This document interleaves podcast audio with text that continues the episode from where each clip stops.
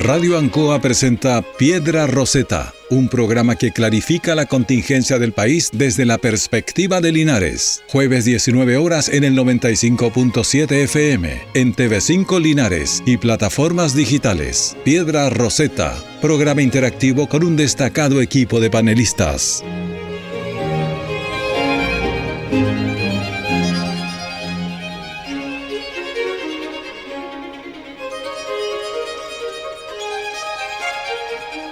Muy, muy, muy buenas tardes a todos nuestros queridos oyentes de Radio Ancoa, la radio de Linares por el 95.7 y quienes nos están viendo por Canal 5 de Linares y por nuestras señales asociadas, ¿cierto?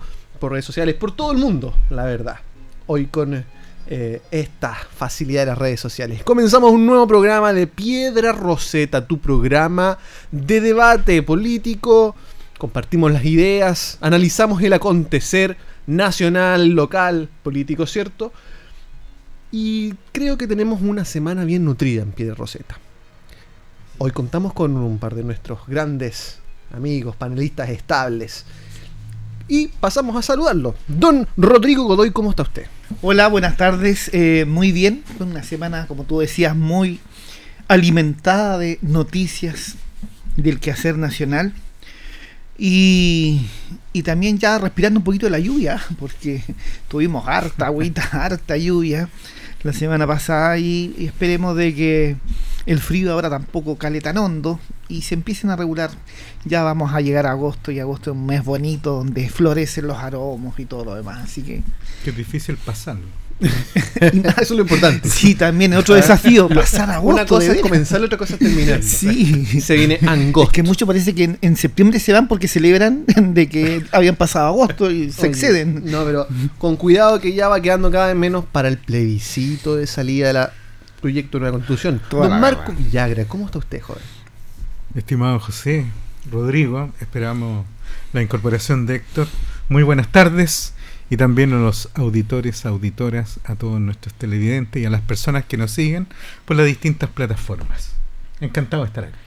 Tenemos una semana noticiosa llena, llena de materia. Obviamente que vamos a estar hablando del plebiscito de salida este 4 de septiembre. Recuerden que es votación obligatoria, así que Así es. ya pronto vamos a tener los, los nuevos locales. Recordemos que hay una gran Así es. redistribución. Vamos a saber quiénes son los vocales. Vamos a estar orientando también a la gente cuando ¿cierto? no pueda ser vocal. Para eso estamos, para servirlo aquí estamos comenzando. Piedra Roseta. Nuestro primer tema de este día, muchas gracias, don Carlito. Nuestro primer tema de hoy es. em, bueno, se ha conversado mucho estos últimos días del estado de excepción, ¿cierto? Que predomina en la, en la macro zona sur, específicamente en la región de la Araucanía. En su momento también estuvo eh, vi- eh, algunas provincias del Biobío, ¿cierto? Em, pero se espera que ese estado de excepción sea una eventual eh, extensión del mismo a la región de los ríos y la región de los lagos. Además, junto con aquello, se rechazó también estos días el veto del gobierno por el proyecto de infraestructura crítica. Vamos a pasar a detallar un poquito, a contextualizar para que también nuestros queridos oyentes se puedan entender. Eh, la ministra Sichas, ministra del Interior, hace unos, hace unos días atrás, ¿cierto? Indicó que no había ninguna herramienta descartada respecto a lo que se esperaba para la macrozona sur. Ella dijo, comillas, todas las medidas siempre han estado sobre la mesa, lo que conllevó posteriormente a que el subsecretario Monsalve viajara a la región de los ríos. Esto a raíz de que el fin de semana recién pasado 18 maquinarias de trabajo han sido quemadas en las comunas de Mafil y Lauco. La ministra del Interior Siches indica que estamos muy preocupados por los ríos. Vemos como los hechos de violencia se han desplazado a medida que vamos copando las regiones afectadas. A raíz, cierto, lo conversamos de este fin de semana. Vale decir, y no es menor, que días antes, semana pasada, la misma ministra, Isquia Siches, indicó, por el momento descartamos extender el estado de excepción a los ríos y los lagos. Analizamos los datos cuantitativamente y no hay un aumento significativo de los hechos de violencia. Vale decir que el proyecto que tenía el gobierno, ¿cierto? Em, por generar un, un, eh, un nuevo mecanismo que venga a reemplazar lo que el estado de excepción, como es el de infraestructura crítica, se vio caído totalmente en el Congreso. Esto porque la iniciativa, iniciativa que permitía desplegar fuerzas militares en casos de riesgo en establecimientos de primera necesidad, como hospitales, centrales eléctricas de abastecimiento. Esto posterior a que, eh, obviamente, por la oposición y algunos de, de, del, de gobierno fueron quienes votaron en contra de esta iniciativa. 69 votos en contra, solo 61 en, eh, a favor de esta, de esta de este proyecto, vale decir que lejos de los cerca de 90 y tantos votos que necesitaba para ser aprobada, algunos parlamentarios oficialistas que votaron en contra, Emilia Nullado del PS, Erika Ñanco de Revolución Democrática, Lorena Pizarro PC, Pamela Giles, humanista, Félix González, Ana María Gasmuri y eh, María Candelate Acevedo, entre algunos otros.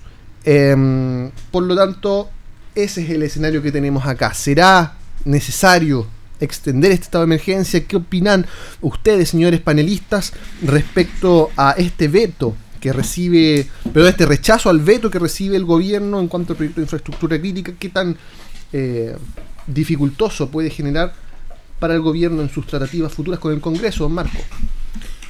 Bien. Son preguntas de, de fondo, ¿ah?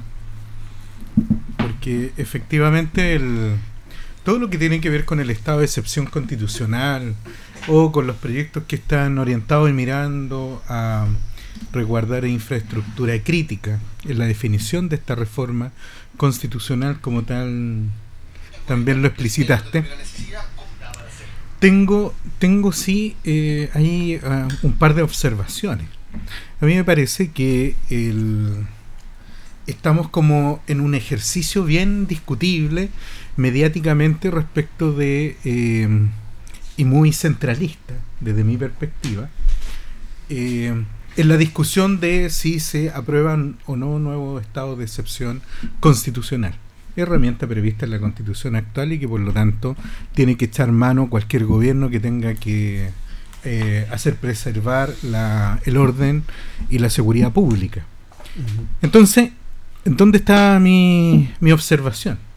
es que estamos como en este escenario permanente de si se renueva o no se renueva y además siempre con información prácticamente de carácter cuantitativa.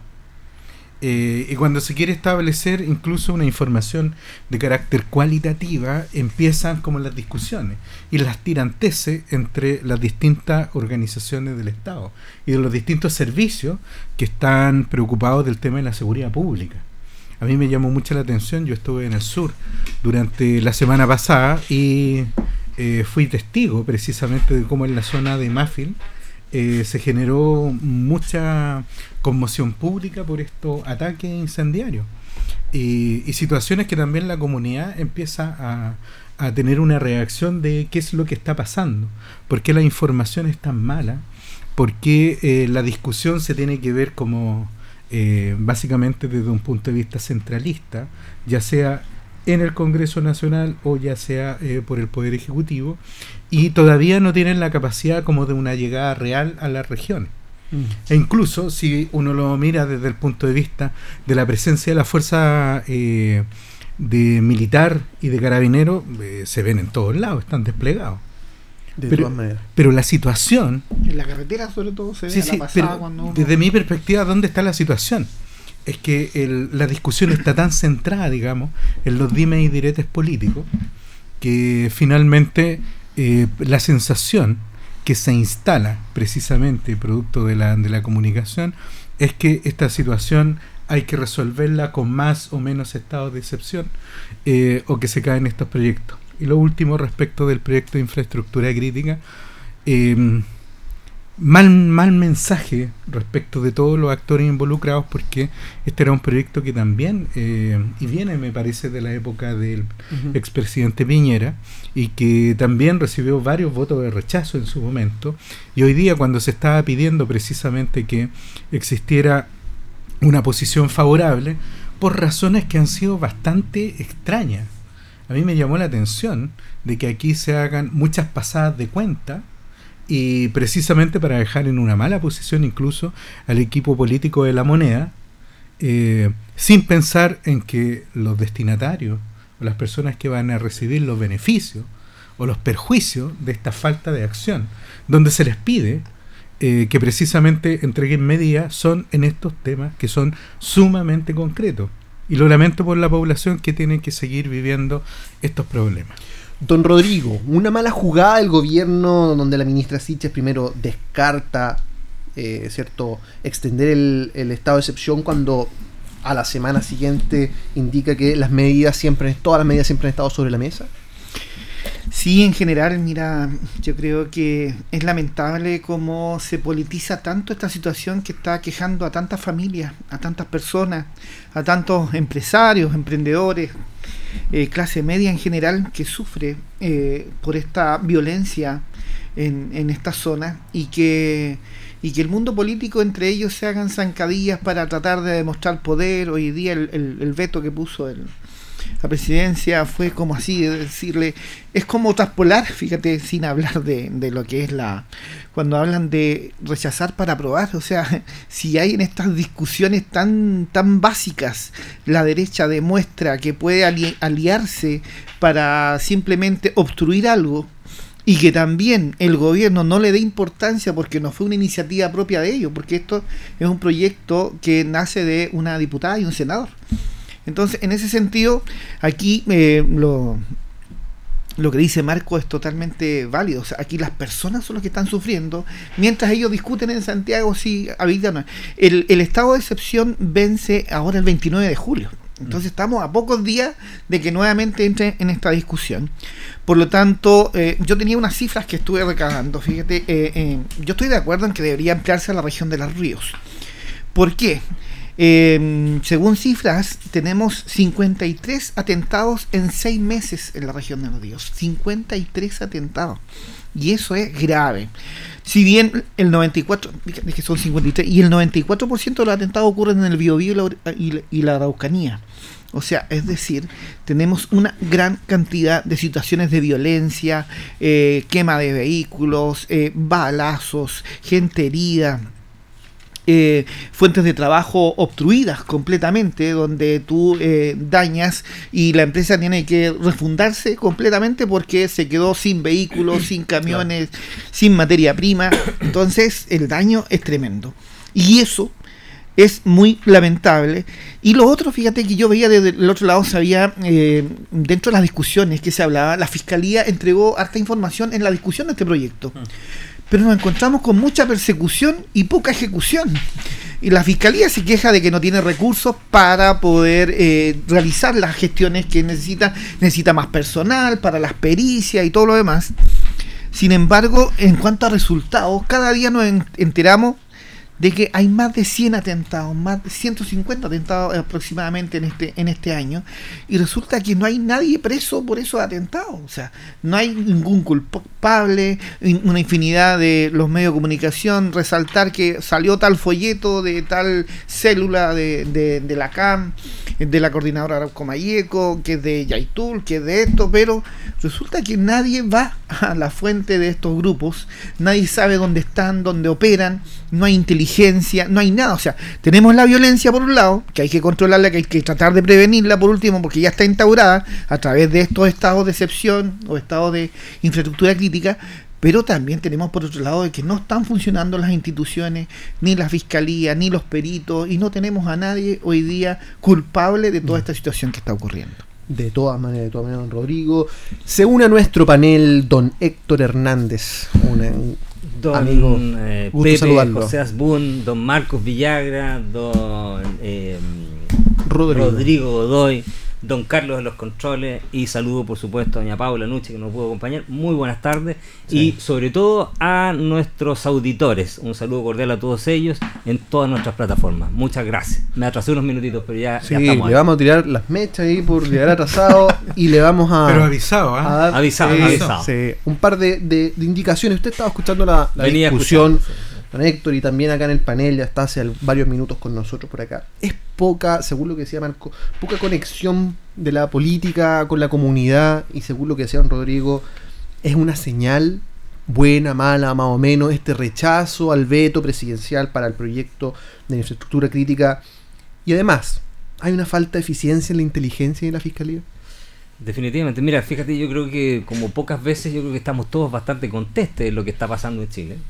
Eh, lo que está pasando en el Congreso, hagamos, eh, quisiera distinguir dos, dos, dos, facetas. Uno, lo que está pasando en la actividad política y otro, lo que está pasando en la realidad con el accionar de las policías y la fiscalía. Por una parte, uno ve nuevamente que el cálculo político vuelve a imperar. Eh, antes fue de la oposición izquierda ver con contra el gobierno de derecha de Piñera, ahora es desde la derecha hacia el gobierno de izquierda de Boris.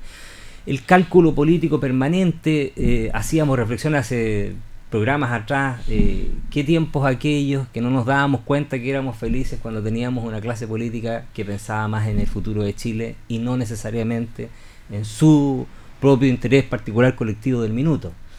Y, recordábamos, y lo digo yo también con mucha nostalgia, esa clase política de la concertación de los primeros años que lo hizo muy bien por Chile. Y desafortunadamente hoy en día tenemos una clase política en general que está más preocupada de eh, el cálculo político del momento y vemos pocos líderes de verdad. Hay poco estadista, partiendo del presidente, quien desafortunadamente, debo decirlo, tiene muy pocos estadistas no solo por la forma en que se viste o se baja del vehículo, sino porque en general todavía no ha mostrado ese, ese ánimo, esa luz que uno esperaría de un líder de esa envergadura. Eso por una parte. Eh, y esa, disculpe, y esa, ese cálculo político permanente genera en la clase política una miopía respecto a la realidad de lo que está pasando y sufriendo los chilenos. Que es evidente, estamos viviendo yo creo de los peores, y lo han dicho ya todo el que tiene que ver con este tema, quizás el momento más complejo de la delincuencia y de la anomia en Chile. Lo dijo el subsecretario de Prevención de Delitos, lo han dicho los, los eh, fiscales regionales de Tarapacá, de Arica, de los lagos ayer o de los ríos, y qué decir el de Temuco, y qué decir en, Concepción, en el. Entonces, el abuso, digamos, de, o más bien la anomia que existe en Chile hoy en día eh, ya, digamos, alcanza todos los niveles. Y por otra parte, hay que hacer también una legítima crítica a cómo está actuando eh, el Ministerio Público, que es el ente que se estableció en nuestra reforma para perseguir eh, la delincuencia, ¿ah? investigar, perseguir, finalmente llevar a los tribunales. Y, y, claro, estamos en las regiones donde más atentados hay, estamos al debe, la cantidad de condenados es muy poca y, y, y, dónde está la inteligencia. O sea, la verdad, yo creo que estamos en un momento crítico de nuestra realidad. Quisiera complementar algo. Por favor, Marco. A mí lo que me... Eh, donde saco el tema de la visión centralista y tiene que ver con, con ciertas situaciones. Estuvieron muy cercanas a Santiago. Vemos los despliegues policiales, por ejemplo, para mm, reprimir todo lo que es el tema del comercio ilegal en Santiago Centro eh, vemos también otro tipo de reacciones y también la cobertura noticiosa respecto de las situaciones delictuales que ocurren a propósito de portonazo, de lanzazo, de los problemas que existen en las eh, carreteras eh, interiores de Santiago. Y siempre con mucha pompa y digamos y, generando mucha información pero respecto de lo otro es casi anecdótico y, yo se los, se los comento porque eh, la situación cuando ya no, no, se puede transitar por los caminos rurales a una cierta hora. El hecho de que las personas no, o los municipios en sí, no estén desplegando todas sus actividades, por ejemplo, para atender la ruralidad. Porque hay sectores tomados, hay sectores donde hay que pedir permiso a esta situación. Y esto yo creo que excede hace rato una situación de una visión política de derecha o de izquierda. Absolutamente. Esta situación tiene que ver claramente con eh, con el funcionamiento del Estado de Derecho. Y yo creo que además si uno va eh, ampliando eh, la lógica de, análisis, uno debería llegar a pensar que todas estas situaciones están como bien insuficientes. No solamente por el, el, efecto que están teniendo hoy día la acción del Ministerio Público o la misma acción política o los tribunales de justicia, sino también si efectivamente todas las herramientas de inteligencia que hoy día están puestas al servicio de la solución de esto, realmente van a seguir. Seguimos con, con ese mismo discurso de si eh, aplicamos las mismas, las mismas medidas vamos a obtener los mismos resultados. El problema está en que no se ven más medidas, no se ven de resultados distintos y por el contrario, la sensación que yo creo que está quedando es que pese a que le podamos meter muchos carabineros, le podamos meter muchos militares, podamos establecer muchas cosas, hay una situación que va a tener un punto de no retorno. Incluso, unidad. Incluso lo podemos colegir, bueno, con lo que es el sentimiento de inseguridad que se vive en el país y que lo dice la Corte de Apelación en un reciente fallo, Corte de Apelaciones de San Miguel, eh, en el que fallaba un recurso, ¿cierto?, respecto a, vecinos de, una comuna de Santiago, ¿cierto? Para cerrar los pasajes con portones. Y señala y, acoge cierto, perdón, y rechaza el recurso mm. respecto a que, porque uno de los vecinos no, no quería, ¿cierto? No sé si en el reportaje de ayer, eh, respecto a la sensación de inseguridad imperante y notoria y pública que hay en el país. Mm. Entonces ya lo dijo la, judicatura, ¿cierto? Mm. Eh, también salió una estadística semestral de que los homicidios han aumentado un 30% en el país. Entonces son datos duros realmente y como dice Marco, como han dicho el panel en general, ¿cierto? Eh, creo que hay que cambiar un poco el foco y, ver dónde estamos cogiendo para poder trabajar bien. Bueno, avanzamos aquí en Piedra Roseta. Todos saben eh, una de las propuestas del entonces candidato a la presidencia, Gabriel Boric, eh, era la condonación del CAE, del crédito conal del Estado. Y en, en las últimas horas ya se han dado algunas luces por parte del ministro Ávila de Educación respecto a la señal ¿cierto? de que el 2023 se presentaría un proyecto eh, o un plan, ¿cierto?, para considerar la condonación del CAE, del Fondo Solidario y del Crédito Corfo. Para aquello, el Ministerio de Educación publica información de los ingresos de los deudores del crédito con aval del Estado en etapa de pago, lo cual sorprendió la cantidad de gente que gana menos de 250 mil pesos, siendo el 34% del total, con un ingreso en promedio de 47.146 pesos. La razón, para los entendidos en economía, ¿verdad? Las personas que no informaron renta en el, servicio, en el sitio del Servicio de Impuestos Internos en el periodo anterior fueron imputadas con ingresos cero, lo que baja todos los números por allí algunos ingenieros comerciales, ¿cierto? colegas de, de nuestros panelistas, indicaba basta un cursillo de estadística básica para ver el error y horror con que manipulan los datos.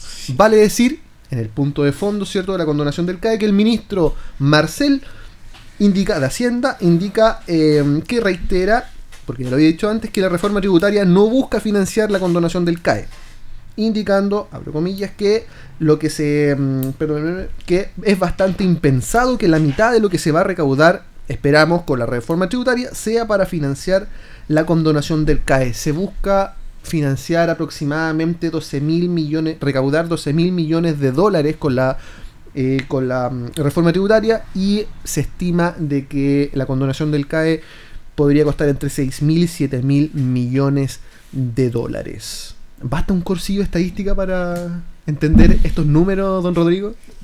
Podríamos decir que se llaman datos perversos. o podríamos decir que el espacio muestral también tiene distorsión, que el margen de error es tremendo, que hay datos que no tengo que agregarlos. Por este mismo cruce de información, esta, este dato, esta, esta información, este estudio que entregan, está basado desde la comisión ingresa cruzado con el servicio de impuestos internos.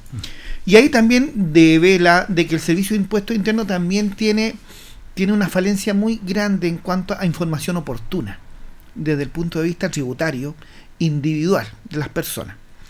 Eh, esto independiente de quién sea el beneficiario o el perjudicado. Ahora, yendo a los datos, también vale aclarar de que existen hoy en día 1.100.000 deudores del CAE, estudiantes que están estudiando en estos momentos y egresados que dice la ley del CAE específicamente que una vez que eh, uno egresa al segundo año comienzan a ejecutarle este crédito y lo va pagando con hasta máximo un 10% del monto de la renta. Entonces, aquí también hay distorsión por parte de los beneficiarios que ocultan información. Hay varias profesiones que permiten el libre ejercicio, ¿no es cierto? Dentro de eso tenemos a nuestros colegas abogados que también involucra, lo hablábamos el otro día, de la ilusión y de la evasión de impuestos.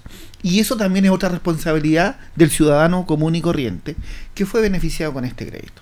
Entonces tenemos distorsión tanto por quienes manejan los datos como también quienes fueron beneficiados con este crédito con aval del Estado. En síntesis, ¿qué tenemos? Que tenemos que eh, las cifras son reveladoras desde un punto de vista. Podríamos validar de que yo no creo que un profesional hoy día esté con esa promesa de una universidad, sobre todo con el tema de la acreditación, vinculación con el medio y todo lo demás, que nos encontremos con gente que esté ganando 250 mil pesos siendo un profesional. Entonces eso también eh, demuestra de que estos datos son perversos, están malintencionados de alguna manera, pero hay que interpretarlo. Si te entregan las cifras no queda más que interpretarlo.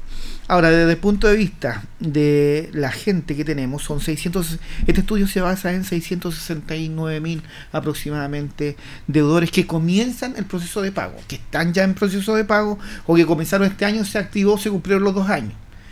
Vuelvo a aclarar, hay un millón cien mil de deudores que están con el crédito con aval del Estado, de esos 669 son los que les corresponde empezar a pagar, los otros están estudiando. Y ahora, esta deuda eh, aproximadamente estamos hablando hoy en día de 6 mil millones, 5 mil y tanto. deberíamos rondear con interés y todo. Si, si se proyecta para el próximo año, deberíamos asumir de que va a llegar entre 6 mil o 7 mil millones. El tema es que condonas. O condonas la deuda completa, o le pegas una rebaja al que está pagando al día, al que está cumpliendo, o simplemente perdonas al que no ha cumplido nunca. Eh, ese, eso, eso es lo que nos falta saber todavía. Pero estas cifras son reveladoras de, desde un punto de vista simplemente de la promesa de alguien que va a estudiar a la universidad y fíjate los rangos de ingreso que nos entrega de gente titulada y mm. gente trabajando, que también es otro análisis paralelo que se podría realizar. O también, vuelvo al punto que hemos conversado antes, aquí estamos en función de entre más información tiene la persona, más posibilidades tiene de evasión y elusión de impuestos. Muchas gracias por la ilustración, don Rodrigo, ¿verdad?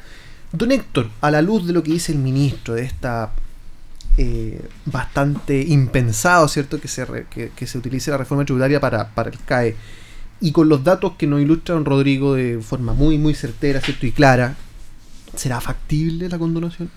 A ver, lo primero, déjame decir que yo creo que en este minuto, eh, tal como lo dijo José Joaquín Brunner hace unos días en una declaración de Mercurio, eh, la balanza o la brújula de las expectativas de las personas cambió. Vivimos un momento efectivamente de gran convulsión, de, gran apertura a resolver los problemas ahora ya, como ese famoso del cuarto libra, eh, pero que, que cambió. Estoy absolutamente seguro que cambió esa situación y que la percepción, como decía también ese viejo eh, ya refrán de Bill Clinton, es la economía estúpido, hace mover mucho las balanzas y las brújulas. ¿Por qué digo esto? Porque hoy la ciudadanía está realmente preocupada de una situación que nos afecta a todos, de lo que hablamos al principio del programa. Está preocupada de la delincuencia. Yo creo que quizás en este minuto la mayor preocupación de los chilenos es lo que está pasando en el sur del país, lo que está pasando con la inmigración, lo que está pasando con la, la delincuencia desatada, lo mismo que tú acabas de decir, Marco, hace un rato, el Estado de Derecho, lo que el fallo de la Corte Suprema dijo que me parece aberrante, que finalmente la Corte Suprema se entrega a reconocer que el Estado de Derecho no se, no, no se está cumpliendo en Chile. Yo creo que el gran problema que tiene Chile en este minuto es ese, es la anomia y es el imperio, estamos entrando al imperio del más fuerte versus el débil. Y ahí veo que el, gobierno tiene sus expectativas o sus prioridades completamente desfasadas. Que hay problemas económicos, todos tenemos problemas económicos. La gente que debe sus dividendos en las casas, la gente que debe eh, matrícula en los colegios, la gente que debe la universidad, etcétera, etcétera, que debe salud porque tuvo que operarse, etcétera, etcétera. Todos tenemos necesidades económicas diversas hay que caminar para tener un Estado mucho, mucho más eh, robusto que pueda, que, tienda a, resolver esas necesidades, por supuesto. Pero hay necesidades y necesidades. Y en este minuto yo creo definitivamente que la necesidad número uno de Chile es terminar con la violencia, con la delincuencia, darnos seguridad. Porque no va a haber desarrollo económico. ¿Y de qué te sirve tener pagada la carrera si no vas a tener una economía que funcione si la delincuencia no permite que la economía funcione? Y además, por supuesto, haciéndola con chanfle, porque todos sabemos que esta estadística que saca el Estado, yo no sé si, bueno insistir, lo hace Marcel con un equipo que se supone que es de profesionales de alto nivel, y con el Ministerio de Educación para sacar este tipo de cifras que a todas luces uno sabe que están erradas o que, o que se hacen con chanfle. ¿Para qué? Para generar la sensación de que los estudiantes están tan mal que por favor tenemos que arreglar ahora el problema. Y no es así. Efectivamente, hay mucha gente que está pagando sin terminar sus carreras, que quedó en la mitad y que es súper injusto que esté pagando lo que está pagando por las bancas. Eso hay que arreglarlo. Pero el profesional que está titulado hoy en día tiene también una, hay un deber de retribución, aunque sea mínimo, respecto a que el Estado le prestó plata en un minuto. Yo pago mi crédito universitario, yo, yo soy del antiguo crédito fiscal, ya ni me acuerdo cómo se llama. Crédito fiscal. Crédito fiscal, y lo estoy pagando todavía. Que era más conveniente que... Y pucha, pucha que cuesta pagarlo, pero ahí estoy todos los años, pago mi crédito. Y uno, y dan ganas que a uno le digan, sabes que te lo vamos a condonar. Sí pero uno también siente una responsabilidad con el otro que necesita esa plata para poder financiar su carrera. Vuelvo a insistir con esto termino. Finalmente, las prioridades del Estado en este minuto y del gobierno, más bien, más que del Estado, pero también en parte del Estado, la clase política, sumo todos aquí también, eh, están desfocadas. Aquí están en otro lugar y no en la realidad del chileno. Don Marcos, falta foco en las prioridades del gobierno, pensando sobre todo en el, en el gran gasto que se, que se proyecta para para el Estado, sobre todo si pensamos en, en, que se apruebe la constitución, y si no, me imagino que vendrá un nuevo proyecto. En fin, se proyecta un gran gasto y además que la crisis, la crisis está potente y profunda. ¿Hay mal foco en las prioridades del gobierno? Mira, yo creo que este, esta situación tiene el típico problema del maximalismo y el minimalismo. O lo queremos resolver todo, o no resolvemos nada. Y probablemente el... Y sobre todo hay que pensar que hoy en día con la complejidad que tiene la sociedad actual, con la multiplicidad de problemas, probablemente eh, la autoridad política tiene que ser un tanto más diversa y tiene que echar mano a distintas soluciones. Eh, y yo veo también que en, el, en muchos de los razonamientos se involucran a los justos y a los pecadores. Y resulta que eso nos, también nos va revelando cómo se conduce el país. O sea, no es solamente la conducta que tiene la autoridad política, sino que también tiene que ver con la situación de los beneficiarios, tiene que ver con un sistema, un sistema que es eminentemente eh, eh, establecido por los modelos económicos que están acá. Entonces, cuando una carrera que dura 5, 7, 8, hasta 10 años. Eh, prácticamente un deudor hoy día, en cualquiera de los sistemas eh, de financiamiento de la educación superior, termina debiendo una casa. Entonces esa situación no solamente aparece como injusta, sino que precisamente eh, son los temas que hay que entrar a resolver y a mirarlo así con bastante detención qué es lo que está ocurriendo con el país frente a, situaciones de esta naturaleza que lo que hacen es incrementar la desigualdad. Y la otra situación, como decía Rodrigo, que me parece, y a mí en algún minuto también me tocó conocer ciertas estadísticas que llaman la atención. Porque ahí es ahí donde se despega, desde mi perspectiva, el discurso que tiene la, la política versus lo que las personas están percibiendo y sintiendo. O sea, yo conozco muchos profesionales hoy en día que efectivamente su ingreso es igual a cero, pese a tener título universitario. Y conozco también otras personas que están muy bien, están con un excelente trabajo, así como lo vimos a propósito de las grandes ayudas sociales que se percibieron durante el periodo de la pandemia. Conocí muchos casos de personas que no necesitando el beneficio lo reclamaron. Sí. Y no solamente eso, sino que hacían como al estilo de Robin Hood. Hay que quitarle al Estado para dárselo a alguien, porque no lo vaya a aprovechar otro porque es el momento. Entonces, cuando tenemos esa, esa percepción de que los temas de carácter público se tienen que resolver solamente por la autoridad, estamos en un problema. Porque eso implica que las personas se sienten irresponsables frente a la situación que vaya a tener el Estado en estas situaciones. Y creo que el avance tiene que ser un poquitito más diverso, mucho más amplio, y las opciones tienen que ser también mejor jugadas como en el naipe. No los podemos beneficiar a todos, evidentemente. Pero también eh, tenemos que eh, atender ciertas situaciones y a personas que efectivamente la han pasado y la han, están, y la han pasado muy mal durante este periodo sí, Rodrigo. Un tema técnico en, esta situación, fíjate que aquí también se como que se miden dos fuerzas. Los quintiles más vulnerables que gozan de eh, educación gratuita hoy en día, donde tenemos una infinidad de recursos inyectados para que los jóvenes accedan a la universidad donde también tenemos un porcentaje eh, no menor de un 30% que deserta y que se pierden esos recursos eh, de gente que accedió a la gratuidad y que entró a la universidad. Tanto estamos hablando de SFT, institutos y universidades.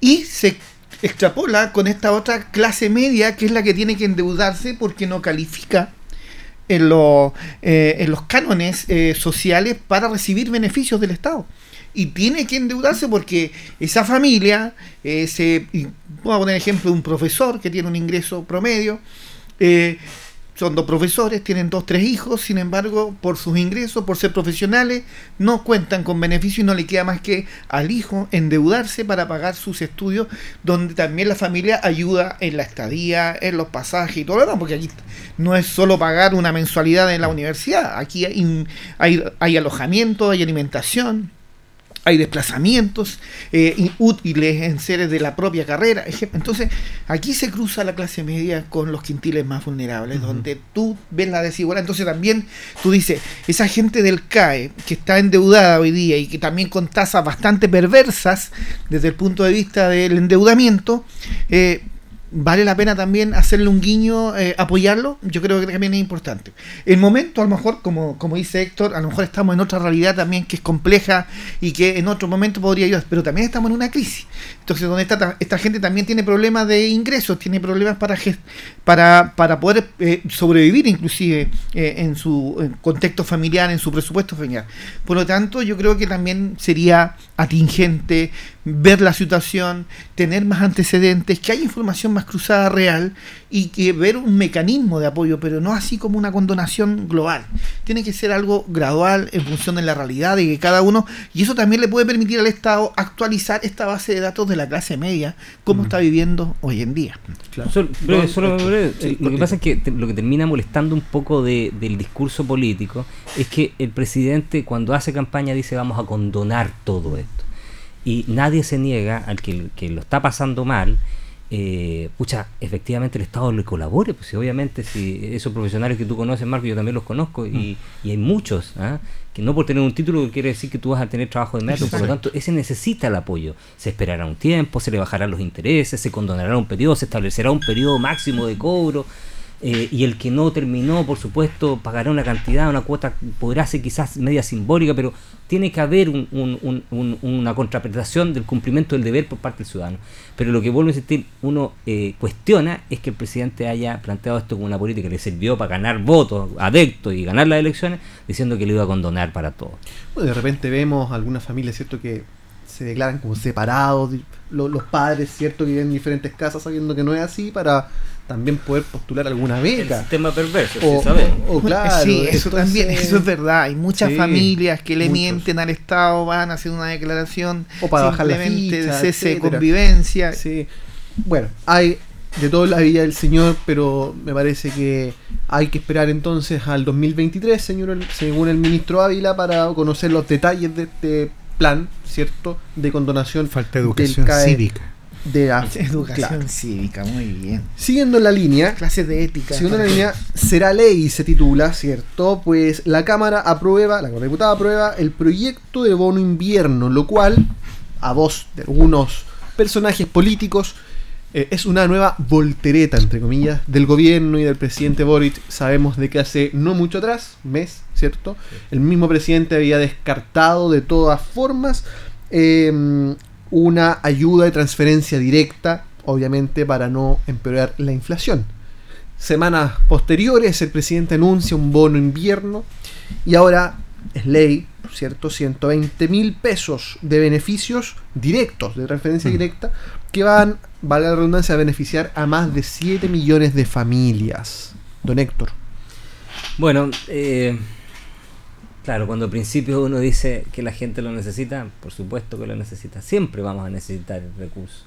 Eh, nadie puede decir eh, en este país, con un eh, aumento incluso de la pobreza, que lo reconoció la misma ministra Vega, ayer, antes de ayer, que además cuando, tienes una inflación que te reduce los ingresos y afecta a los más pobres, como también lo han dicho los distintos especialistas, uno pueda suponer que la gente no necesita la plata. Obviamente que la necesita. Ahora, ahí es ahí donde tiene que estar la capacidad de la clase política que nos dirigen, y sobre todo el gobierno, de pensar si esto le hace bien o no le hace bien al país.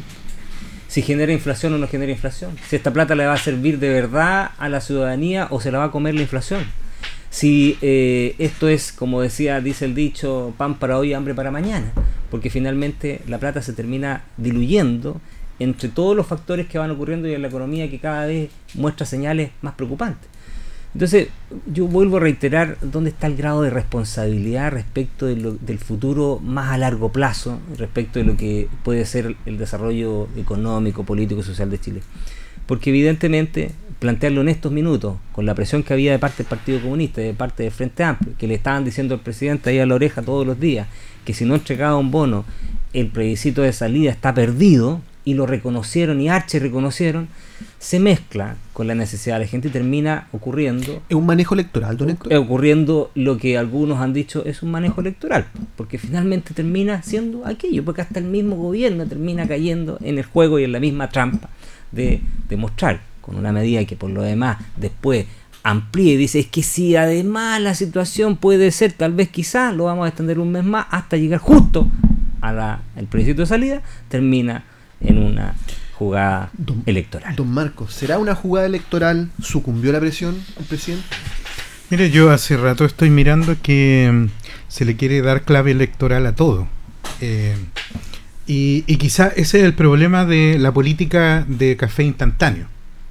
Eh, de no estar mirando necesariamente, digamos, el, la mesa completa con todos los problemas y, además pensar que un gobierno con esta identidad, a mí lo que me llama la atención, eh, más que allá de, de, los instrumentos y las fórmulas, eh, el manejo económico está muy asociado tanto a las medidas que tomó la concertación como a la nueva mayoría en su, en su en su momento.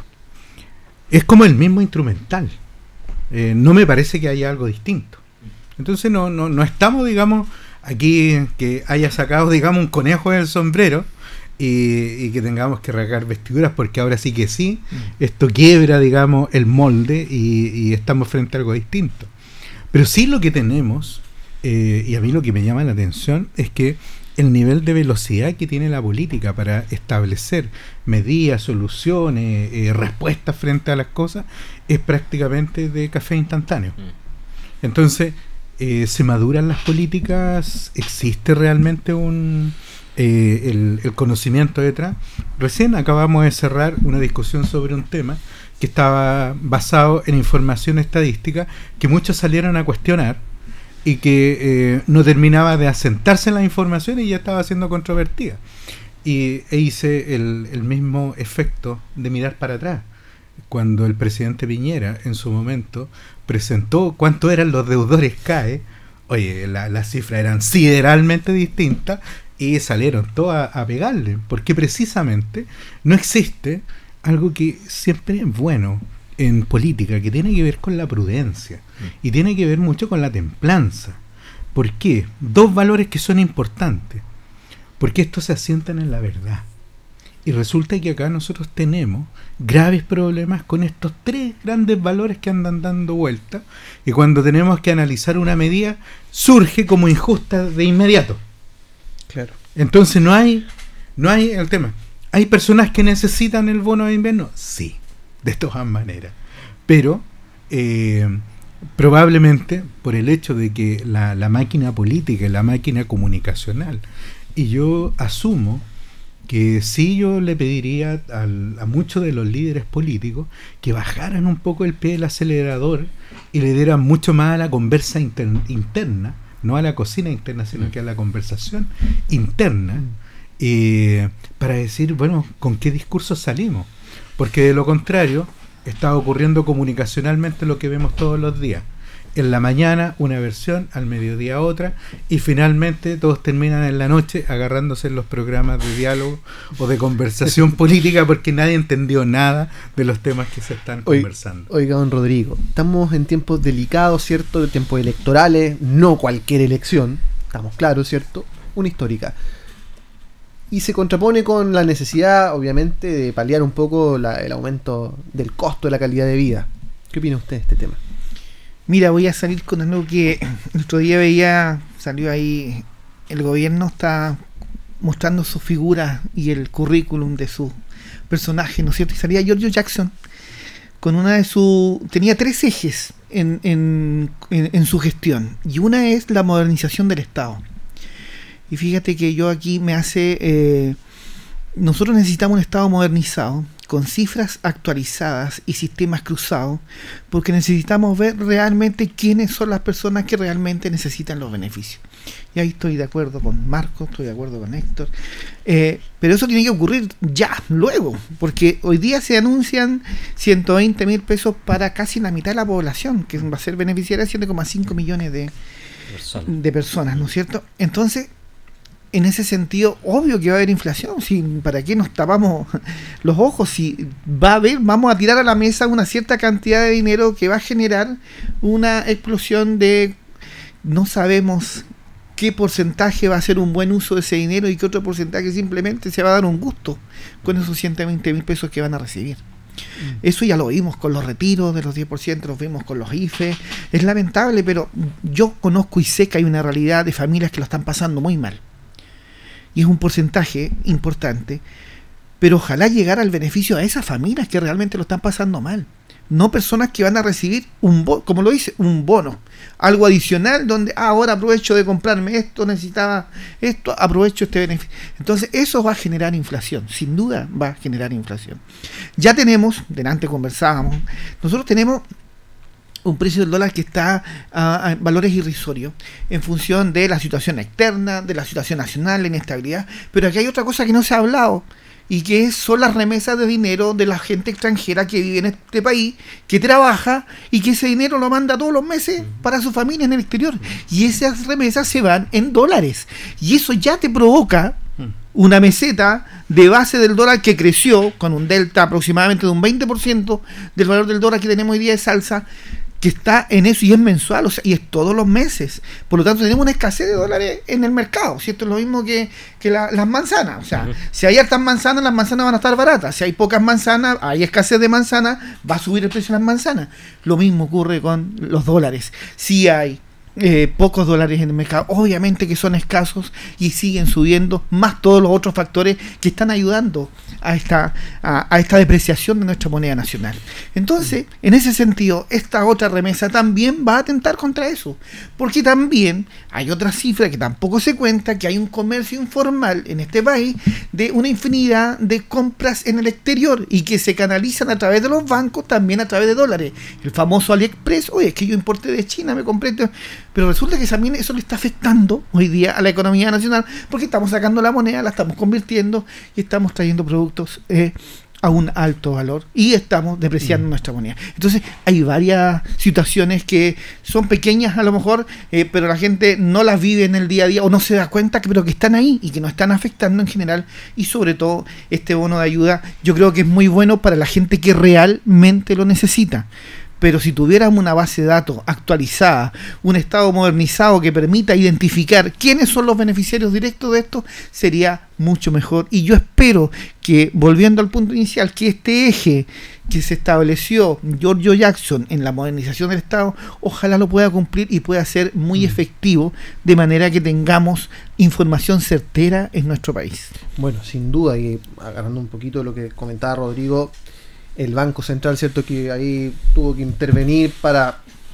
tratar de frenar el alza histórica del dólar, ahora está en picada, ya va como 900 y tantos pesos, me parece. Se pegó hoy día una pequeña alza otra vez, inclusive. Y, pero claro, son parches al final, son parches que en algún momento, si no, no tenemos medidas claras y, duraderas, es complicado. Ahora es, un, es una crisis mundial, vemos que la inflación, ya nuestra inflación es igual a la de Gran Bretaña, ¿cierto? La de Inglaterra.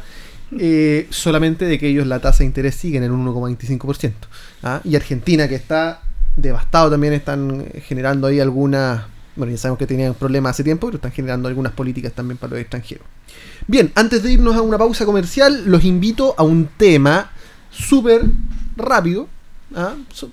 eh, es contingencia reciente, y eh, todos sabemos la importancia de los TLC para Chile, los tratados de libre comercio, mm. ¿cierto? Que han permitido que nuestro país florezca dentro de la, región y, em, y así ha sido en su momento sobre todo. Pero mucho pesar causa la reunión entre el subsecretario de Relaciones Económicas Internacionales con la agrupación Chile Mejor sin TLC. Se indica que el subsecretario de Relaciones Económicas Internacionales se reúne con organización del terraplanismo económico. Ahí don Rodrigo sabe a qué se refieren.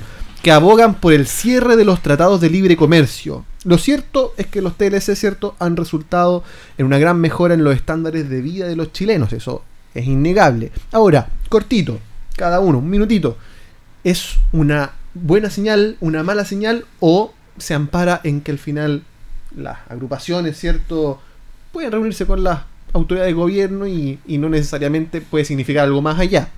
O en este caso fue un desacierto al ser algo muy, eh, me parece, tirado las mechas quizás, quizás, don Rodrigo. Don Rodrigo, Va, Rodrigo. bueno, si hablamos de apertura, yo creo que cuando nos quejamos de que no nos escuchan, eh, yo creo que esta es una buena señal en el sentido de que tiene que haber apertura y conversar con todo el mundo y algo saldrá positivo de los aportes de uno o también se le aclarará a estas personas que van en contra de los tratados de libre comercio cuáles son los beneficios en general, si bien hay ciertas normas que hay tratados que han perjudicado desde el punto de vista de ciertos usos, de, sobre todo en la agricultura y, y otros elementos que hay que detallarlo ya con más tiempo y con mayor análisis, pero en general yo apelo a la apertura, o sea, tiene que haber una conversación con todos los entes y nadie puede quedar fuera, en ese sentido. Ahora, nadie tampoco, ninguna organización que converse con algo o con una autoridad le va a cambiar la forma de pensar. Eso no ocurre ni a favor ni en contra. Por lo tanto, lo considero como una, una buena mm. apertura en el sentido de conversar con todos. Don Héctor, ¿hay que abrirse a la reunión con cualquier grupo en el sentido del objeto que tengan? A ver, eh, negarse una reunión, bueno, la ley establece que se puede hacer, así que desde ese punto de vista conversar con todo no, no es problema. El problema son las señales que uno va dando y que son previas o posteriores. Y yo le voy a recomendar un libro, yo sé que no me va a escuchar este subsecretario de la Surrey, pero le voy a recomendar un libro. Yo creo que eh, le debería, leerlo, se llama ¿Por qué fracasan los países? y es de dos autores, Acemoglu y Robinson. Tres razones para el éxito de los países y un estudio súper consensuado, un libro que ha sido bestseller en Europa, en Estados Unidos, en China, en todas partes. Y da tres pilares. Propiedad privada, instituciones que respeten el Estado de Derecho y el comercio. Entonces yo le aconsejaría a este señor de la Surrey que se lo leyera. ¿Lo tiene que leer o no lo tiene que leer? Mejor sentado que fuera de la mesa. Mira, si es por dejar a los terraplanistas fuera, yo te digo, la mitad del Congreso debería estar fuera. Y, muchos, sobre todo, que están en los medios de comunicación, para afuera. Porque precisamente hoy día, eh, y citando, creo que alguna vez lo, eh, en este mismo programa establecimos, eh, citando a Voltaire. No estoy, puede que no esté de acuerdo en nada con tu pensamiento, pero daría la vida por defender tu derecho a expresarte libremente.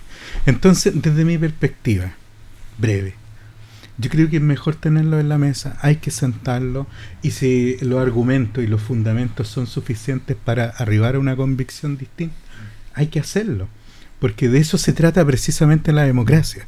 Y sabemos que los ejercicios de proscripción no necesariamente hacen que esos grupos no existan, simplemente van a, otros lugares a exponer su situación y a generar eh, problemática cuando lo podemos tener precisamente en la, como parte de las soluciones. déjame hacer solo un punto. El, problema son las consecuencias, porque en este minuto está paralizado la aprobación o ratificación del acuerdo con la Unión Europea, que a todas luces la Unión Europea dijo, está cerrado ese tema, y, las consecuencias son esas. O el TPP-11, que hay mm. estadísticas que Chile ha perdido el 30% de posibilidades de inversión versus los otros países. Pero mira, yo creo que, esos son los problemas. Si recibir a alguien o no recibirlo, de buena educación abrirle la puerta al que, toca la puerta. Yo creo que son las consecuencias. Sí, pero yo creo que lo, sobre todo la Unión Europea y los otros países son...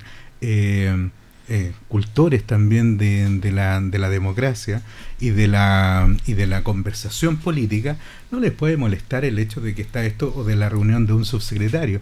Ahora, si uno va diciendo, bueno, es que puede ser la suma, Bueno, pero efectivamente, a eso quizá la apertura en lo que... Vamos a ver si sigue escalando este tema y como así invitamos a nuestros contertulios, ¿cierto? A nuestros panelistas a conversar sobre diferentes temas de la acontecer nacional. A ustedes los invitamos a una pausa comercial y ya volvemos con Piedra Roseta.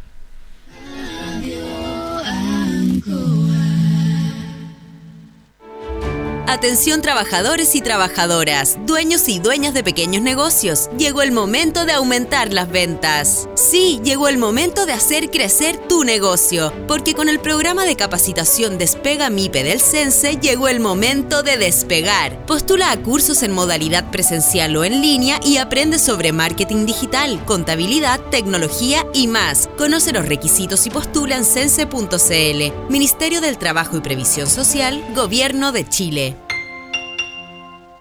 Participa en el concurso Historias de nuestra tierra que cumple 30 años rescatando mitos, leyendas y relatos del campo chileno. Pueden participar niños, niñas, jóvenes y adultos de todo el país, a través de cuentos, poemas, dibujos o fotografías. Hay premios nacionales, regionales y para escuelas. Y además, tu obra puede aparecer en nuestros libros y exposiciones. Infórmate más y participa en historiasdenuestratierra.cl. Invita a FUCOA, Ministerio de Agricultura, Gobierno de Chile. La Asociación de Radiodifusores de Chile, Archi, presenta La Historia de Chile, la historia de los 100 años de la radio. Hola, soy Fernando Solís y hoy te contaré una de las historias de los 100 años de la radio en Chile. El pago de impuestos para camiones de carga se anunciaba antiguamente por radio. Era la forma más rápida de llegar a ellos. Así, el Servicio de Impuestos Internos enviaba su mensaje en el año 1976. Impuestos Internos informa. Si es usted dueño de cualquier número de camiones destinados a flete por cuenta de terceros, deberá pagar este año un impuesto anual único de 76 escudos 57 centésimos por cada tonelada de carga.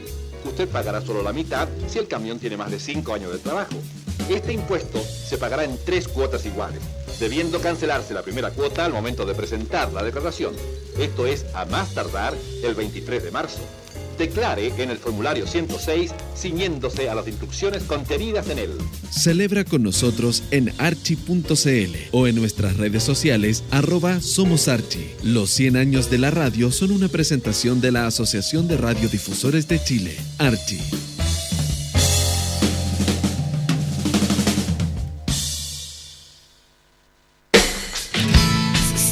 sonido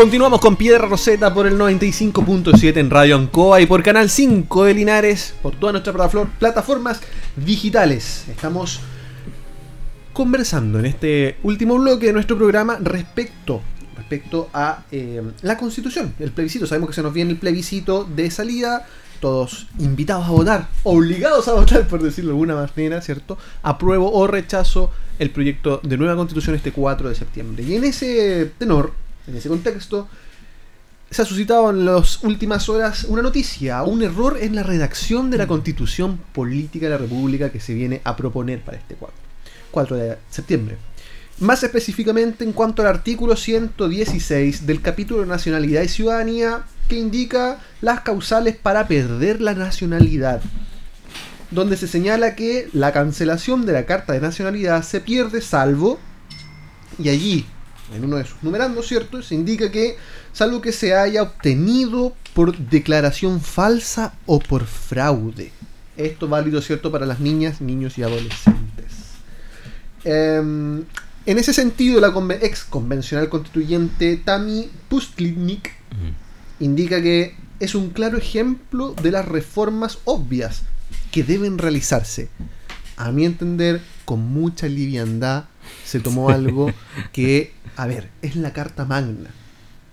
¿Cierto? Es la, es la eventual futura constitución de la política de nuestro país. No es un, un, un documento, ¿cierto? Una prueba, un informe donde, a ver, los, colegas acá, cuando uno, hasta cuando uno manda una, una, una demanda, un, cualquier acción, ¿cierto? Uno revisa dos o tres veces para que no haya la puntuación, qué sé yo. Y acá no es que haya faltado un tilde, un acento, una nada, una puntuación. Es un error grave, a mi entender, mm. de fondo. Donde, claro, puede haber una reforma, por supuesto que la va a haber. Si es que se aprueba. Es la primera reforma que va a ocurrir. Pero y mientras no. pero y mientras no. Y mientras no suceda, porque no sé cuál va a salir en 10 minutos del Tiene un día para nacionalizarse todo. Pero mientras no, ¿qué va a pasar con esos fraudes, con, todo aquello? Don Héctor. Mira, sabes que yo encuentro que lo más grave de esta norma no es, o sea, es grave el texto y todo, pero sabes lo más, o sea, no lo complejo, sino que lo que devela esta norma es lo complejo que va a ser modificarla. o sea, todo lo que alegaron respecto a que iba a ser muy fácil, muy sencillo, que esto es mucho más sencillo que modificarla del 80 con todos los problemas, y ayer se aprobó la reforma de los cuatro séptimos, demuestra en carne y ahora la gente está mirando cómo se modifica esta norma, porque esta norma tiene que modificarse. Hoy día me daban otra interpretación, no creo que sea esa, pero si tú te vas a la forma de interpretación, de, o sea, de reforma de esta norma, eh, hay dos caminos. Una, si es que se aprueba por los cuatro séptimos, porque la moción se plantea, ¿cierto? Mm. Se plantea, reformemos este artículo. Cuatro séptimos se aprobó por los cuatro séptimos. O sea, son cuatro séptimos son 93 mm. diputados, por ejemplo. ¿ya? Se aprobó. Si se aprobó por cuatro séptimos, tenemos que ir a un referéndum. Y si los pueblos originarios dicen que este tema les toca a ellos también, a consulta indígena. Oye, dificilísimo para modificar una norma que a todas luces está mal, que, plantea una cuestión que es ilegal además. Pero si se aprueba por los dos tercios, o sea, votaron más senadores, 103, o diputados, 103 diputados, no requiere plebiscito o referéndum, ni requiere aprobación. O sea, es súper complejo y aquí queda demostrado en carne de inmediato y esta es una tremenda propaganda precisamente para rechazar. Porque te está diciendo, mire, más encima, para reformar un error que cometieron después de haberlo revisado, tuvieron una comisión que revisó las normas, tuvieron unos profesores, unos bibliólogos, filólogos que revisaron todas las normas y se equivocaron, ¿qué quedará para el resto? O sea, yo creo que esto es una cosa que incluso beneficia al rechazo. Don Héctor, perdón, don Marco, ando un poco disléxico. ¿ah? eh, don Marco, ¿es eh, algo liviano lo que indica la ex convencional Puslitnik? No.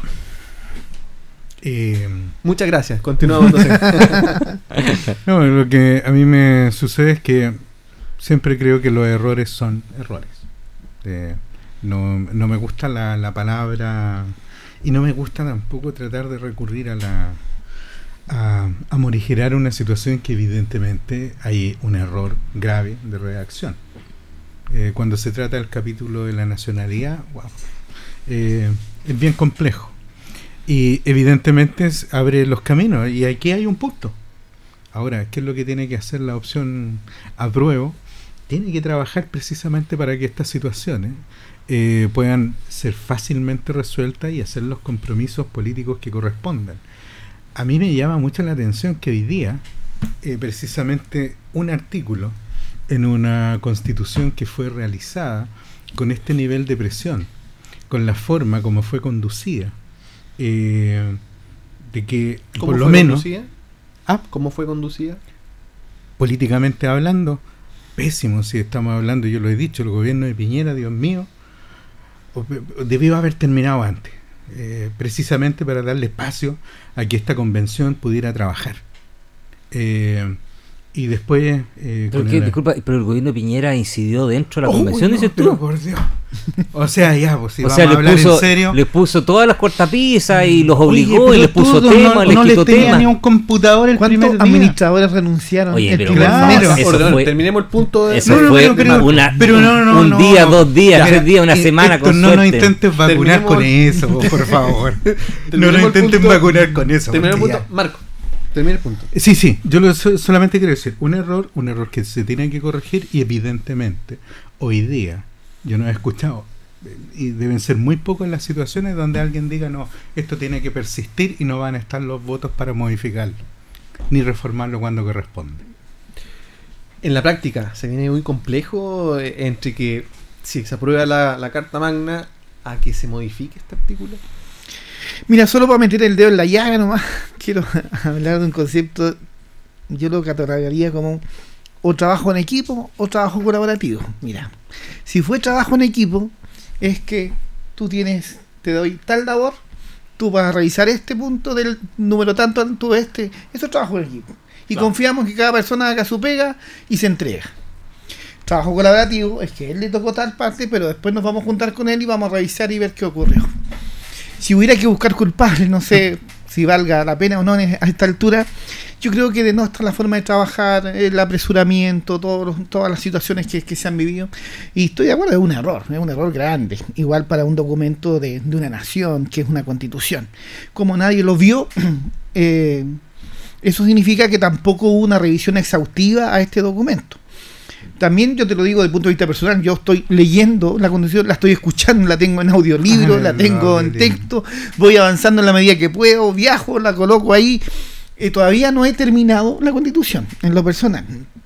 Entonces, de alguna manera, eh, estos errores, igual, eh, si bien puede ser compleja o no puede ser compleja la forma de reparar este daño como decía Héctor, eh, apelamos a los cuatro séptimos, apelamos a los dos tercios, hay dos maneras de hacerlo, pero en esto yo creo que todo el mundo tiene voluntad, yo creo que los primeros que van a tratar de la derecha de tratar de regularizar este tema, por todo el tema migratorio y todo lo demás, sin embargo, eh, lo considero que es un error que es corregible totalmente corregible, versus otras cosas de que si vamos a hablar de la prueba y el rechazo, hay cosas que son bastante incorregibles, sobre todo con la actual constitución.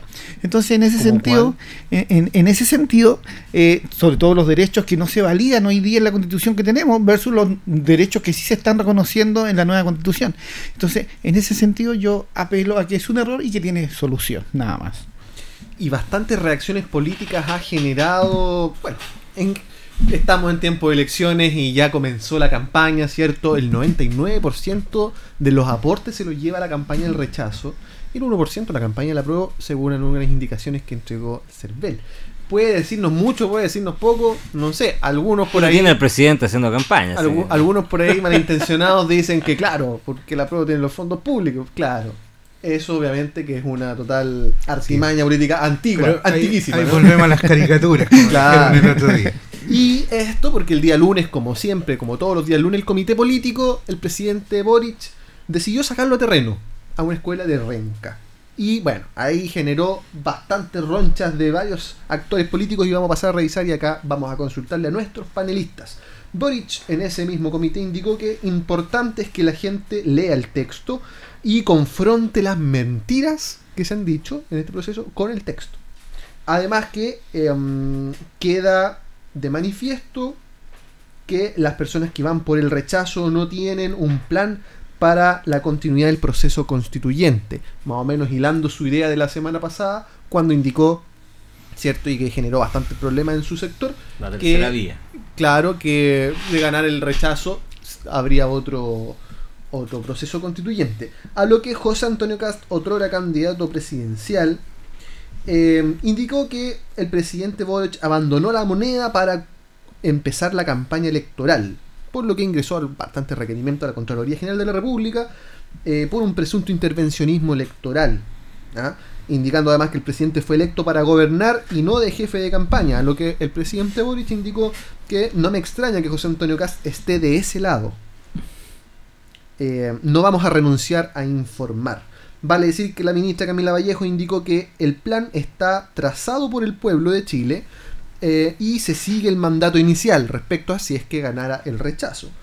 Vale decir también que un joven político como Camilo Espinosa del Partido Socialista señaló que si gana el rechazo el triunfo es de la ultraizquierda y que las promesas de reforma de la derecha son solo hechos, perdón, son, no son hechos concretos. Vale decir que la última encuesta, CADEM, publicada este fin de semana, el 74% de los encuestados em, está a favor de iniciar un nuevo proceso constitucional si es que gana el rechazo. Y en cuanto a las opciones de este 4 de septiembre, el 52% va por rechazo, 37% prueba y 11% no sabe y no responde. Don Rodrigo, ¿qué opina usted respecto a estas reacciones políticas, a estos dimes y diretes entre José Antonio Cast y el presidente. ¿Hay intervencionismo? Yo creo que eh, es una constitución, es algo inédito a lo cual lo estamos enfrentando, por lo tanto no es tema de campaña política, de, de que tal candidato, estamos hablando de la carta fundamental que todos hemos dicho y, y, que algunos dicen que es la casa de todos, según el eslogan de una, de una ferretería que se transformó en retail. Entonces, en ese sentido, la información cobra mucha relevancia y yo creo que todo el mundo debería estar involucrado. A mí me extraña no ver en ciertos lugares o en ciertas ciudades donde no se ha hecho una campaña de difusión, si bien nos basamos en, el mundo de que está ahí, está en el celular, está en internet, pero hay gente que no tiene acceso hoy día a, una a leer la constitución, tampoco tiene acceso a que le expliquen un poco todo el tecnicismo que tiene eh, los artículos de la constitución. Entonces, de alguna manera, eh, cuando apelamos a estas campañas, estos roces políticos, apelando a ese voto del ignorante, que lo intervenimos con cualquier palabra o frase, cuando tú escuchas gente que simplemente, oh, rechazo, rechazo, pero dame un argumento por qué rechazas. O gente que dice, aprueba, aprueba, no, porque esta cuestión contra esto. O sea, para los dos lados es malo. Eh, inculturizar sobre la... Eh, la idiosincrasia de que la gente es ignorante es un error garrafal. Y te pongo un ejemplo simplemente. Fíjate quién es el señor Kass. Acaba de perder con Boris, que le dio una paliza. O sea, que se quiera poner ahora a, combatir eh, entre uno y otro. ¿De qué estamos hablando? Si, si, si dice de que el presidente sale a ser como el, el, el abanderado de, de la prueba y él se quiere apropiar de algo que ni siquiera en la derecha se ponen de acuerdo para apoyarlo a iniciativa. Mira, me viene a la mente cuando este intento de interpelación a, la ministra Siches, si no me equivoco, fue por los republicanos, lo apoyó la derecha. O sea, lo apoya hoy día. O sea, aquí hay caudillismos que están apareciendo netamente políticos.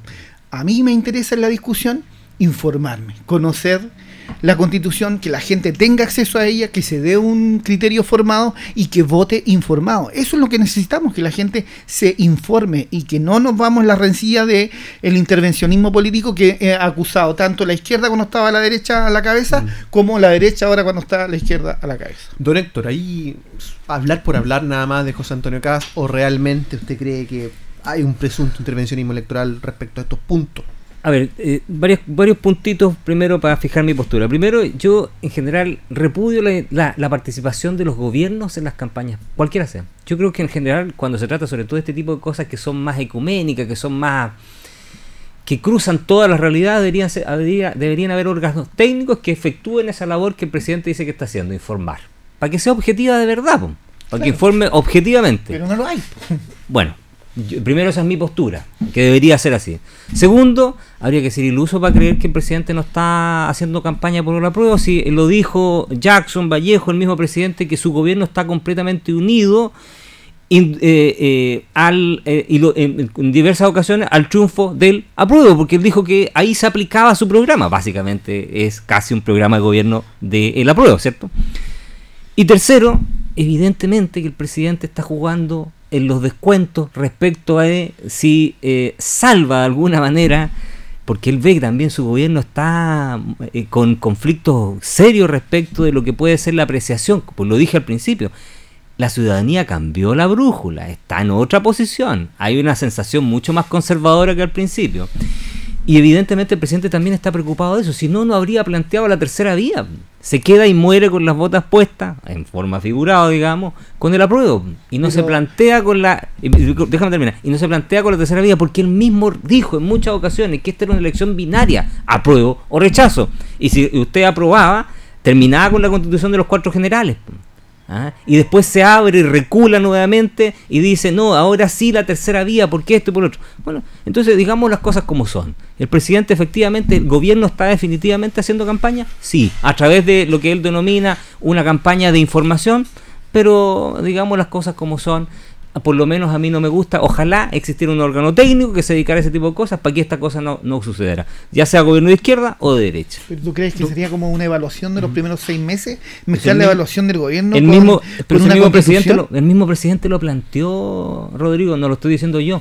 El mismo gobierno lo dijo, lo dijo Jackson en, en una entrevista en Uruguay. Dijo, esta elección también incidirá en lo que vamos a hacer como gobierno, porque aquí está el plan de gobierno, el programa que nosotros vamos a aplicar. Evidentemente, Don, don Marco, en vista de lo mismo que estamos conversando, el mismo contexto, ¿usted encuentra que, a pesar de que el presidente en reiteradas ocasiones ha indicado que es totalmente valedero votar apruebo y totalmente valedero votar rechazo, a contrario su escuchamos sus declaraciones y distan mucho de aquello en cuanto a que desacreditan un poco a quienes van por la opción rechazo en este caso. ¿Podría intentarse algo de esto que dice José Antonio Castro de intervencionismo? O como dicen los panelistas, eh, ¿será una prueba de los primeros meses del gobierno? A ver, eh, yo no sé si habré conocido alguna vez en mi vida algún político neutro. Eh, es muy difícil encontrarlo. ¿no? Si, hay, pues, si me dan un ejemplo, perfecto. Entras en este. política precisamente para tratar de que tus ideas sean carne. Por eso te digo, entonces, digamos, como sorprenderse. Ahora, eh, pero además tenemos como esta suerte de blancura, impolutismo. Eh, tenemos siempre al primero que le ponen el micrófono al contralor para decir algo obvio. No pueden eh, utilizar recursos públicos para poder apoyar o no a una dentro de las opciones y, titular en el diario. El Contralor lo dijo. Nuevamente caemos en esta situación de como que tenemos que machacar, ¿no? Cosas que son de la obviedad absoluta para decir, ah, es que esto es precisamente una forma de apoyar al rechazo. Entonces ahí tú dices, ¿cómo hacemos que la discusión política sea realmente eh, de informar a las personas para que exista una decisión libre y soberana? si el Contralor le va a responder el 5 de septiembre a, si esas son las situaciones. Pasa lo mismo con, con, multiplicidad de cosas que tienen que ver con esto. Yo creo que no hay que sorprenderse además porque estamos en un sistema donde los medios de comunicación ponen inmediatamente la información. Eh, y sí, eh, yo, yo quiero decir una cosa, la elección sigue siendo binaria. Si lo que dijo el presidente no, no tiene ninguna otra consecuencia que decir. Yo me gustaría ver si en la papeleta existe una tercera vía. O sea, si en la papeleta dice apruebo o rechazo, o apruebo con, o como me dijeron el otro día, rechazo para reponer, porque tienen que volver los senadores designados, ¿no? Tanto bien le hicieron al país en su momento. Entonces, todas esas cosas realmente hay que ponderarlas en su mérito. Ahora, si hay una campaña informativa y esta campaña informativa tiene que ser visada, tiene que ser fiscalizada, lleven a la ministra secretaria general de gobierno, lleven al ministro secretario general de la presidencia o presenten las acusaciones constitucionales que correspondan. Pero yo sí creo que el debate tiene que pasar a la cancha de verdad. Cuando el presidente dice que han existido mentiras, sí, han existido muchas mentiras y que alguien le diga mentiroso a una persona que diga mentira, yo no sé dónde está el problema. Eh, sí, si tiene una investidura como un senador o un diputado o un alto dirigente político, sí que es complicado. Porque yo espero que decir a mí no me gusta esta línea, no me gusta que diga Estado Social y Democrático de Derecho, no me gusta la cantidad de derechos que se consagran, no me gusta esta otra situación, no me gusta el sistema político, mm. está dentro de la posibilidad y después con todos los elementos decir, ¿sabe qué? Yo apruebo o rechazo. Pero de entrada establecer que los que eh, sustentan una posición o la otra están locos, simplemente quieren utilizar la máquina del Estado para ponerle la máquina. Mira, están así que a mí me llamó mucho la atención esta situación que se revelaba respecto de cuántas organizaciones sociales estaban apoyando al, rechazo. Mm. Y, finalmente... para la franja. Claro, y después tú veías y era, claro, amarillos por Chile La Calera, amarillos por Chile eh, Calbuco, amarillos por Chile Linares, amarillos... Claro, pues. Entonces, nuevamente, eh, hacemos como la trampa y queremos que la estadística, eh, que la información al dato, manipulación, claro. Entonces resulta que después miramos para el frente y decimos, oye, fíjate la cuestión acá, cómo manipulan la estadística por el otro lado.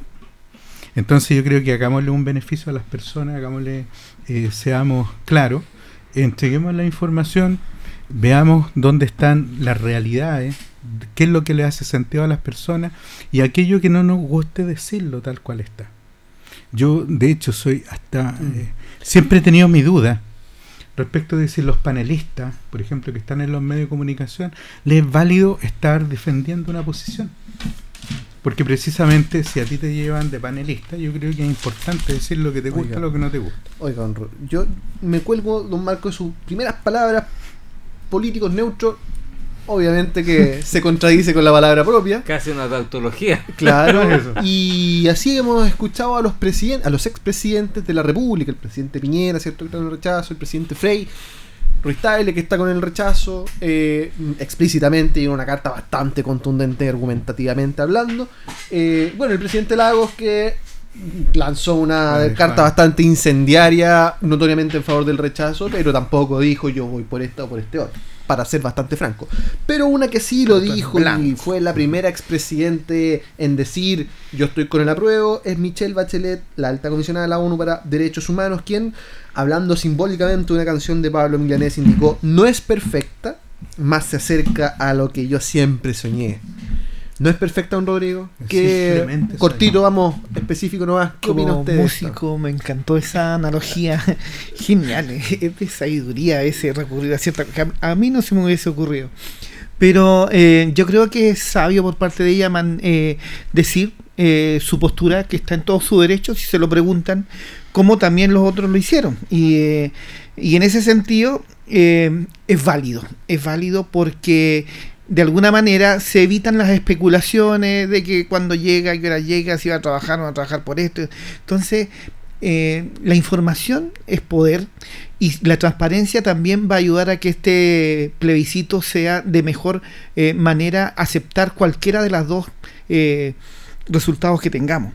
Por lo tanto, a mí me gusta que la presidenta, la expresidenta Bachelet haya dado su opinión abiertamente y lo haya ratificado, porque de hecho ya lo había dicho y, ahora que se lo preguntan directamente, lo ratifica. Yo lo que lamento es personas como Frey, Lagos, Piñera, que hayan de hecho de esto una bataola que lamentablemente reflota episodios de su gestión en, en, ese sentido eh, y sobre todo en cosas reales que fueron el estallido social. El estallido social, no nos olvidamos, no fue por una constitución, fue por los abusos.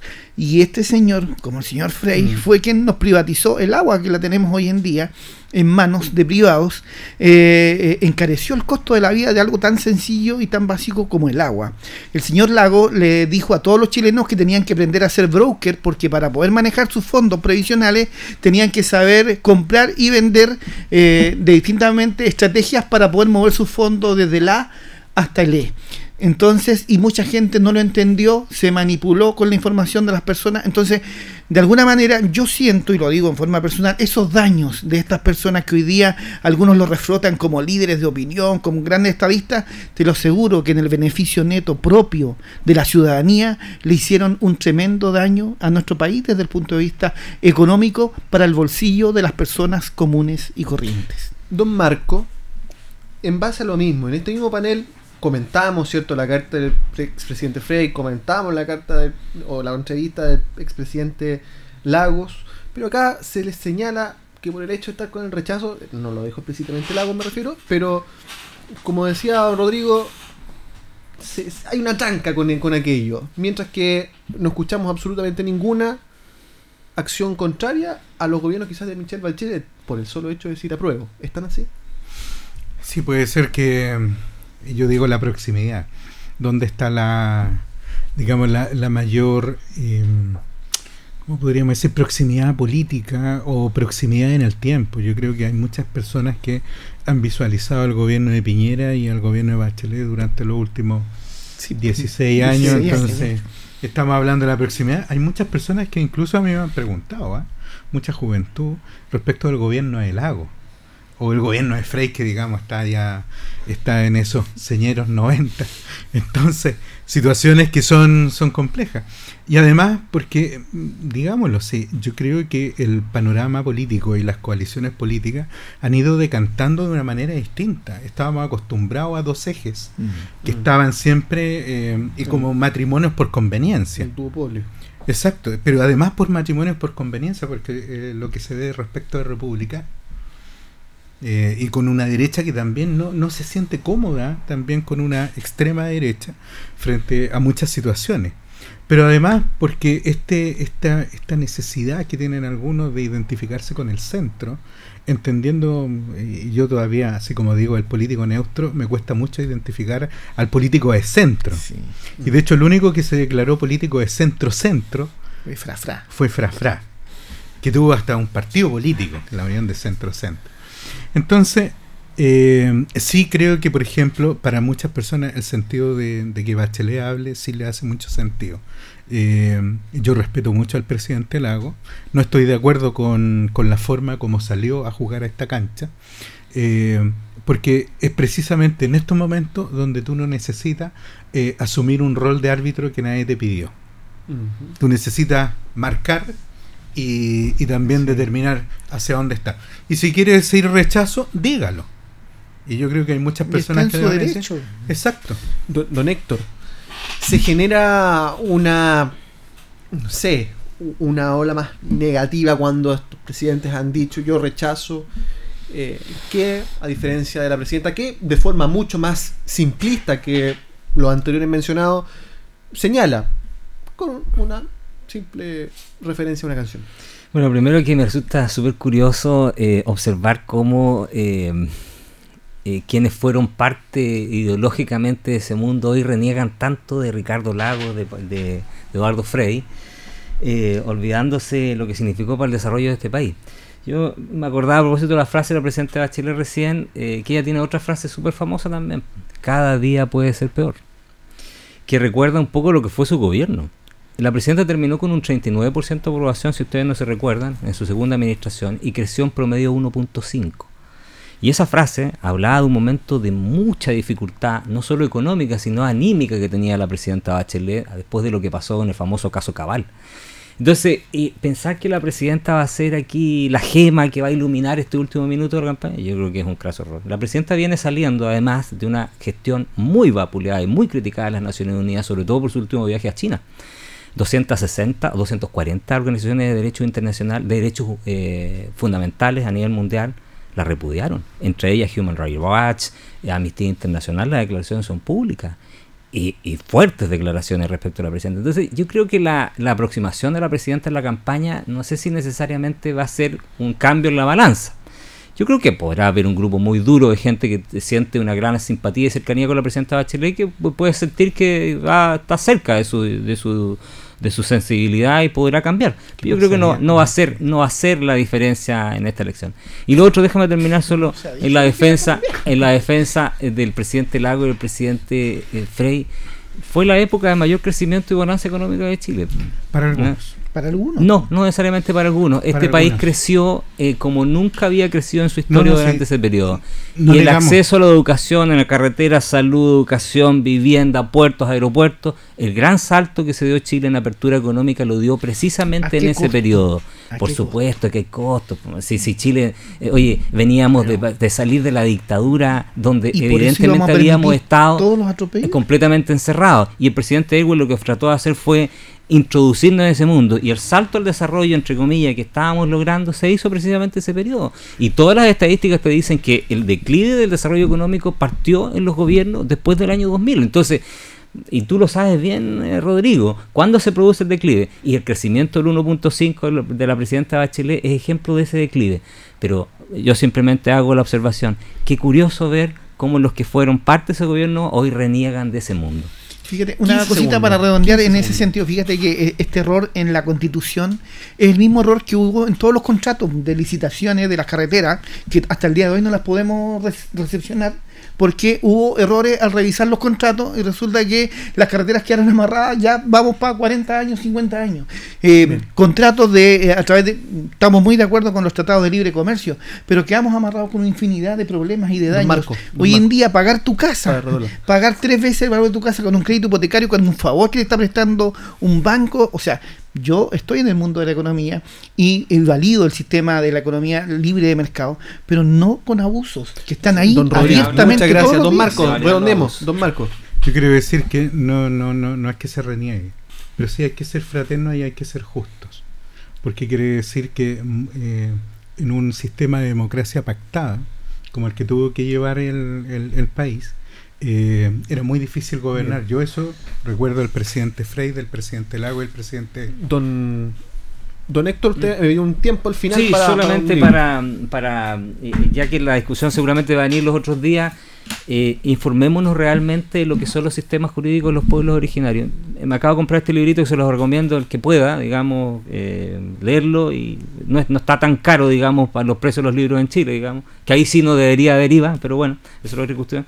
Se llama Uso y Costumbre de los Araucanos de Claudio Gay, el gran naturalista polaco que hizo ciencia en Chile y generó no solo el, el, el, nacimiento de la ciencia en Chile, la Universidad de Chile y todo lo demás, porque nos cuenta cómo eran los sistemas jurídicos de los pueblos originarios, que en general, tal como se ha dicho, no existían mucho, pero había una justicia y es interesante hacer ese análisis. Uno no se tiene que cerrar a todas las alternativas que están, pero sí a analizarlas correctamente. Estamos dando por finalizado el debate el día de hoy en Piedra Roseta. Ya nos queda un poco más de un mes para el plebiscito del 4 de septiembre. Recuerde, apruebo o rechazo la, nueva, la propuesta de la nueva constitución. Agradecemos don Marco, agradecemos don Rodrigo, don Héctor. Muchas gracias. les habla, don Carlos en los controles.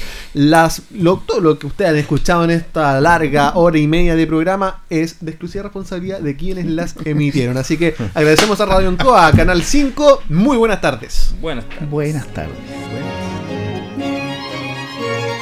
Radio Ancoa presentó Piedra Roseta, análisis de la actualidad y la importancia de conocer el nuevo orden. Informarse es vital.